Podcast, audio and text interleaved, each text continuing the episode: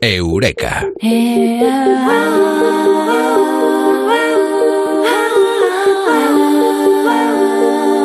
Hoy ha cambiado el mundo, cambiado nuestro país, eh, se puede salir, pero hay gente que no se ha atrevido como los animales.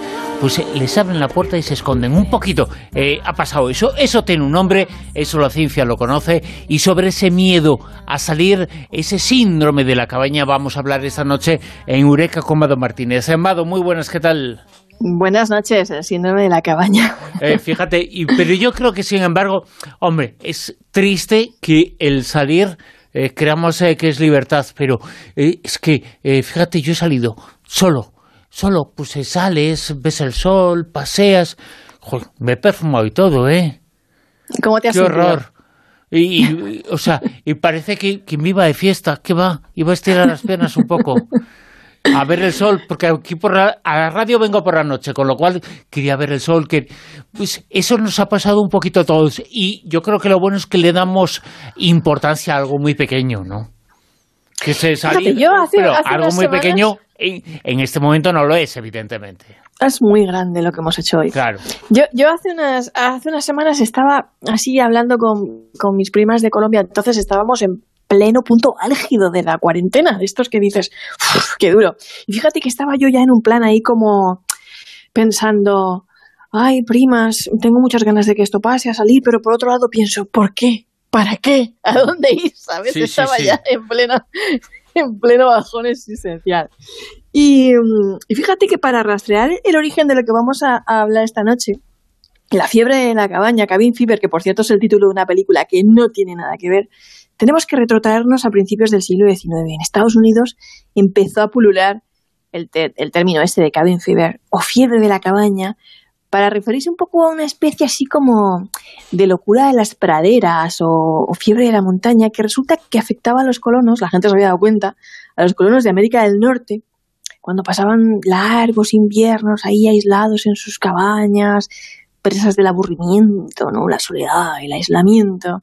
Y algunas de estas personas pasaban mucho tiempo además en, en- en terrenos muy inhóspitos, mal comunicados, soportando nevadas extremas, sin vecinos, además, en los alrededores, tal y como sucede todavía en muchos pueblos de alta montaña en España, por ejemplo, ¿no? También, sí, sí, sí. también la padecían los que cruzaban las aguas, ¿no? En barco, eh, de camino al Nuevo Mundo, ¿no? Encerrados ahí, eh, confinados, hacinados en las bodegas de los barcos. Y, y bueno, ¿qué es el síndrome de la cabaña? Pues es el resultado de estar tanto tiempo encerrado. que Esto nos acostumbramos a la soledad.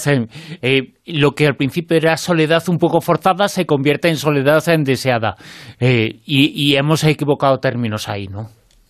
Fíjate, lo acabas de decir tú, que nos hemos acostumbrado a la soledad. Es mucho peor que eso. Es que el ser humano se acostumbra incluso a las cosas que no le hacen feliz. Mm. Y eso es muy malo, ¿vale? Eh, bueno, la cuestión es que hay algunos estudios, se hicieron, por ejemplo, en los años 90, en los años 80, perdón, en una población rural de Minnesota, y, y- y- hay varios estudios, ¿no? Y, se conocen muy bien. Los síntomas son muy variados, ¿no? De este síndrome de la cabaña.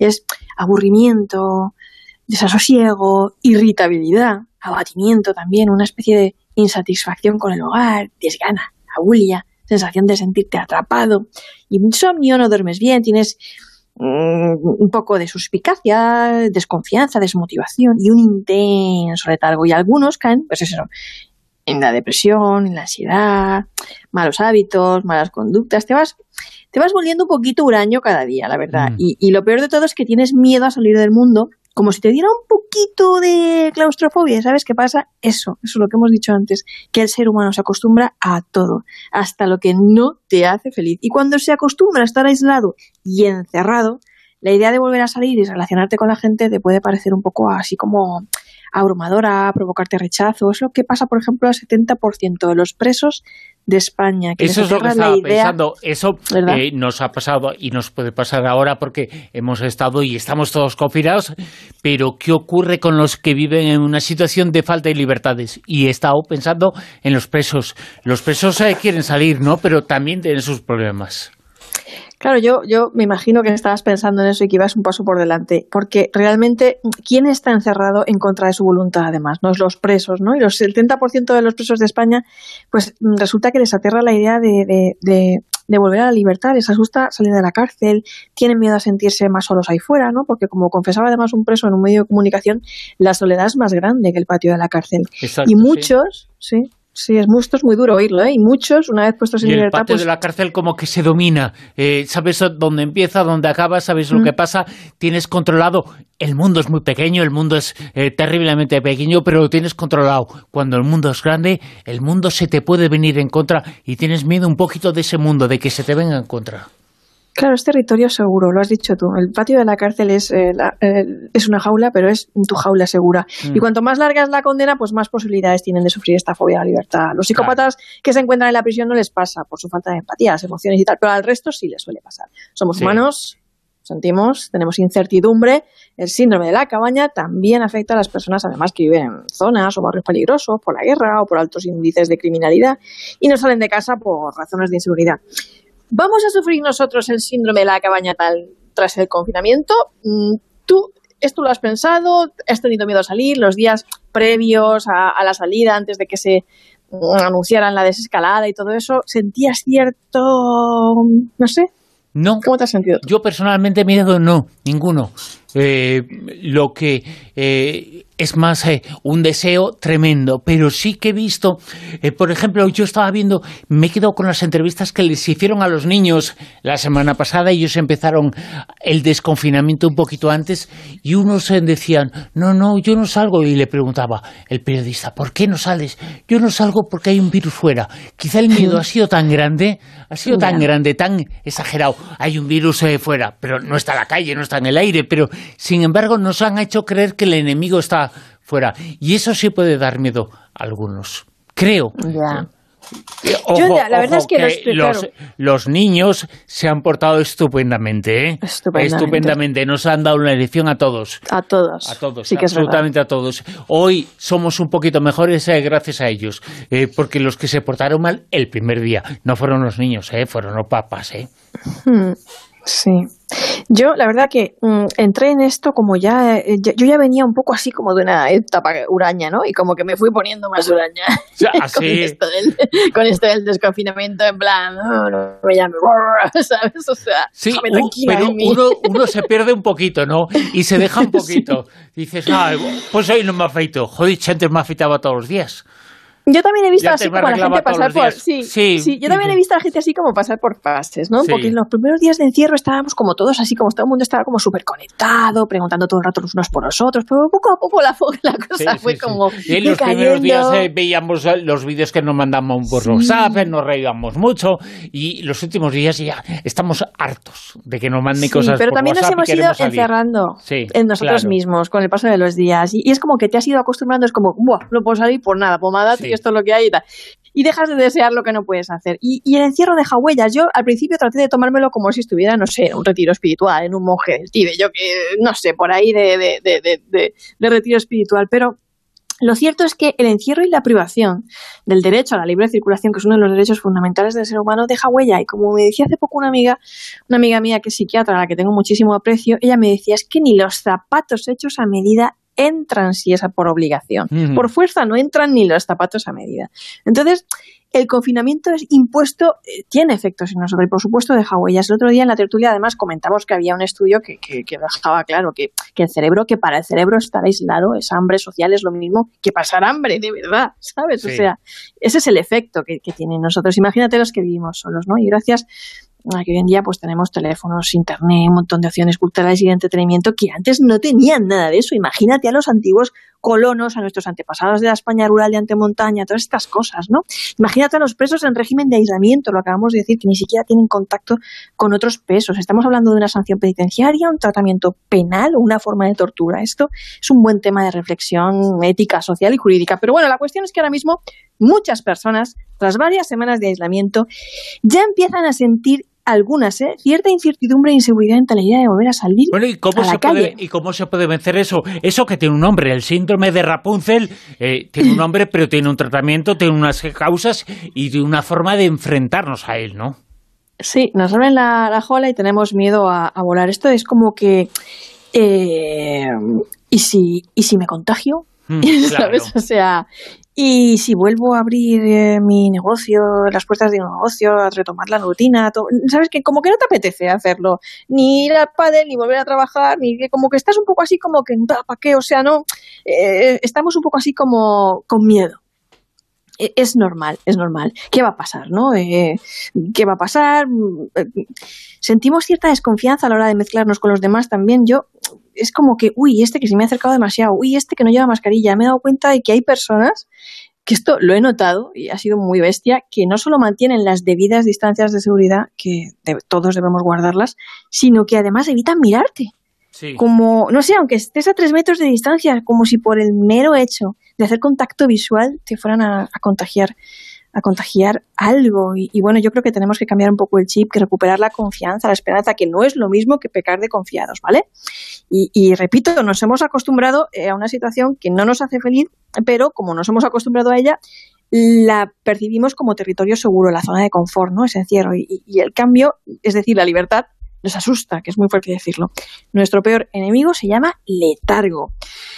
Muchos yo creo que han visto pasar eh, los días de la semana mm, del sofá a la nevera, de la nevera a la cama, si estás largas, eso de levantarse tarde, pasar todo el día en pijama y de repente te das cuenta que desde que estás en casa pues todos los caminos conducen a la nevera, sí señor, ¿no? Y es como que...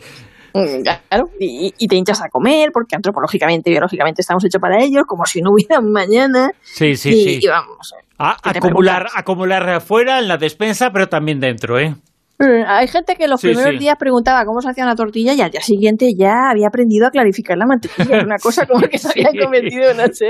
Y bueno, al principio estábamos como muy tal, pero luego ya nos empezamos a estar un poco hasta la verga, como dicen en Colombia, y ya solo querías beber cerveza, comer patatas fritas. Exacto estabas tan aburrido ya de jugar a la PlayStation que es que ya decías, bueno, me voy a echar a dormir otro poco. total. Sí, sí, sí, sí.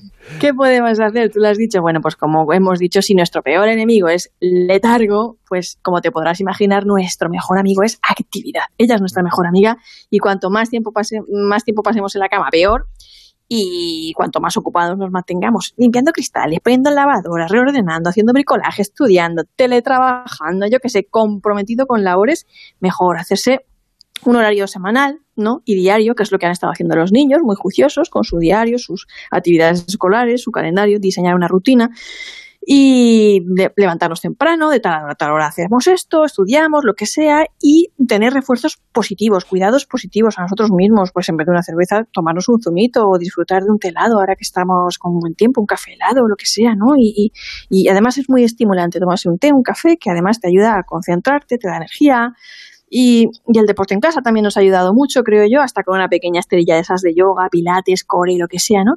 Y ahora que podemos salir a correr y dar paseos, debemos aprovechar la situación, creo yo, guardando las medidas de subida que todavía debemos guardar.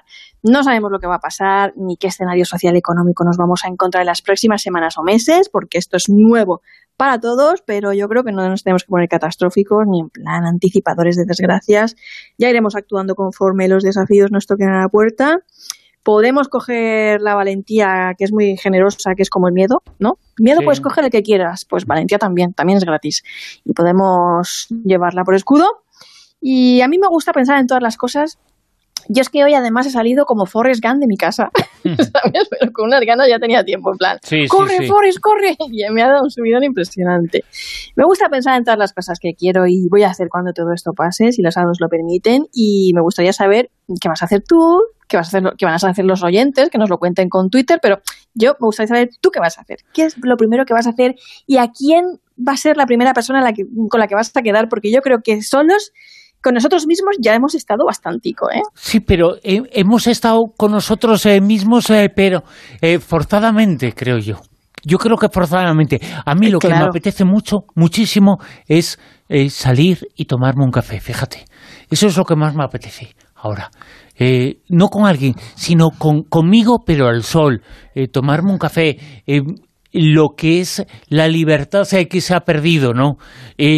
Ir a un sitio y que me atiendan, e, ese tipo de, de, cosas, ¿no?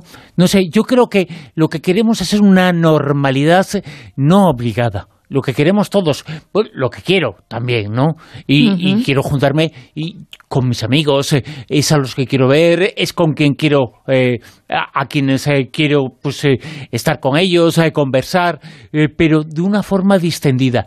Yo creo que echamos de menos lo más sencillo de lo que teníamos antes. Bueno, pues de todas maneras, que nadie se acostumbre a lo que no le hace feliz, nunca. Claro, yo creo que esto nos eh, sirve, entre otras cosas, eh, para saber qué es lo que nos hacía feliz, ¿no? Eh, una vez vencido, lo importante es vencer ese síndrome, el de Rapunzel, vencer el síndrome de el letargo. Hay que vencer el letargo y volver a salir, que el, esa vida no se convierta en una zona de confort, porque entonces nos estamos eh, perdiendo totalmente lo que podemos hacer. Eh, yo creo que los seres humanos eh, se extienden y el confinamiento nos lleva a lo contrario, que puede ser bueno en un momento determinado, pero ese bueno se puede convertir en una rutina y contra esa rutina es contra la que hay que luchar. Claro, el retiro cuando es voluntario incluso puede llegar efectos positivos. Es decir, cuando tú necesitas retirarte, retrotraerte, pasar tiempo contigo mismo a solas, eso es muy comprensible y a veces lo necesitamos y puede tener efectos muy positivos. Pero cuando, cuando es impuesto, la cosa cambia. Entonces, eh, pues eh, sí, lo que pasa es que te acabas acostumbrando a eso y luego pues como que te da un poco de, de eso, de yuyu, salir fuera y volver a retomar la vida, salir a la calle y estás un poco letárgico, desmotivado, con abulia y más huraño, que es la palabra de, lo normal. Es un poquito de claustrofobia, un poquito de fobia social también. Así que intentemos superarlo, intentemos eh, salir. Claro, intentemos vencer al letargo de ese síndrome. El síndrome de Rapunzel lleva 200 años eh, siendo estudiado por eh, la ciencia, ahora sabremos hay mucho más, es el miedo atápico que tenemos los animales a salir de lo que se ha convertido en nuestra cabaña. Nuestra cabaña es en nuestra cueva, es en nuestro mundo, pero no olvidemos, es una cueva en la que vemos sombras, no vemos la realidad, sino la realidad a la que nos hemos acostumbrado. Mado Martínez, nos hablamos la semana que viene, ¿te parece? Me parece estupendo.